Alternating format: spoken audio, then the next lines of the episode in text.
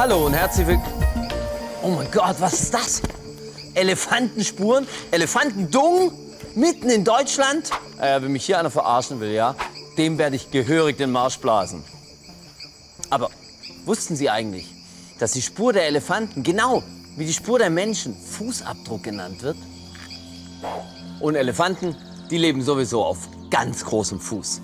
Hier, der Abdruck dieses elefantösen Fußabdrucks ist riesig, bis zu 45 Zentimeter groß. Hier, diese Ausbuchtungen, das sind die 15. Und diese Linien und Rillen dazwischen, die sind einzigartig bei jedem Elefanten. Genauso wie der Fußabdruck bei jedem Menschen. Der Elefant ist für mich eh das Tier der Superlative.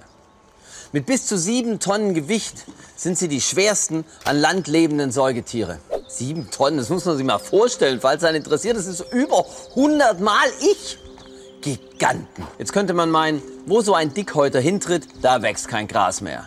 Falsch gedacht, wie die Wissenschaft jetzt herausgefunden hat. Die Fußspuren der Dickhäuter sind sogar äußerst nützlich, denn sie schaffen neuen Lebensraum.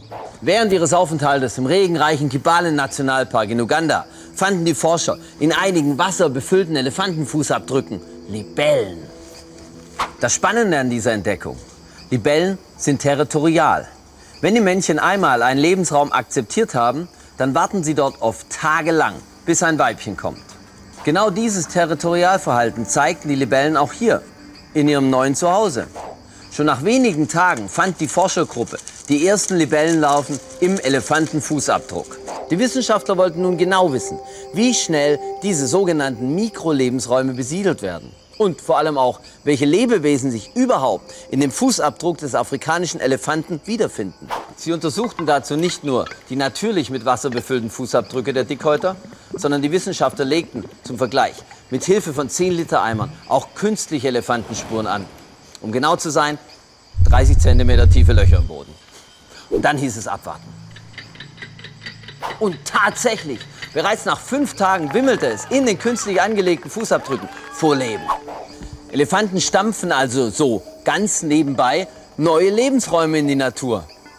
Ihre Fußspuren sind immens wichtig für die Artenvielfalt und den Nachschub in der Nahrungskette.